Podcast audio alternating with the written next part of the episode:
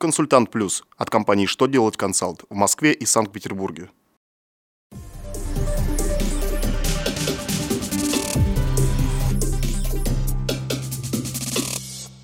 Добрый день! Для вас работает служба информации телеканала «Что делать ТВ» в студии Ольга Тихонова.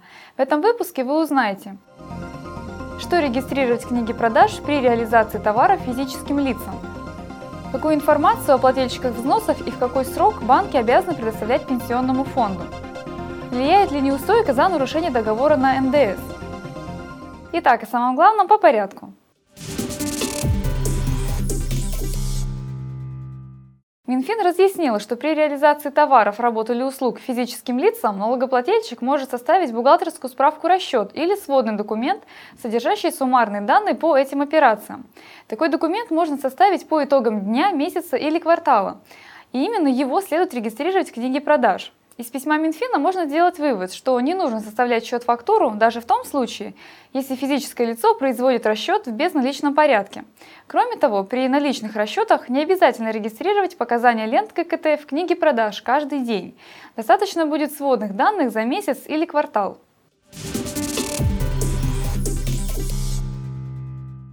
В течение трех дней после получения запроса из пенсионного фонда банки обязаны будут предоставлять сведения о наличии счетов плательщиков страховых взносов, а также об остатках их денежных средств и отправлять выписки по счетам.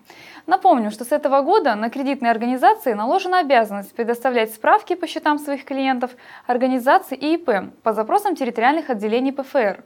Такое право пенсионного фонда появляется при проведении выездных или камеральных проверок. Кроме того, запросить данные пенсионщики вправе и при вынесении решения о взыскании страховых взносов, пений и штрафов.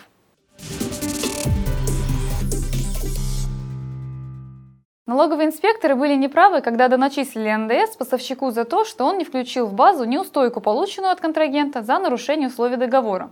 Так посчитал Верховный суд РФ. Он опроверг доводы налоговой службы о том, что неустойка связана с оплатой товаров и отменил штрафы и доначисленный НДС. Верховный суд согласился с позицией судов всех инстанций, которые посчитали, что неустойка связана не с оплатой товаров, работ или услуг, а с неисполнением или ненадлежащим исполнением гражданско-правовых обязательств.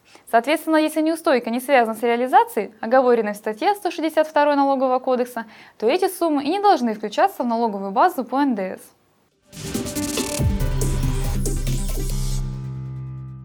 На этом у меня вся информация. Благодарю вас за внимание и до новых встреч!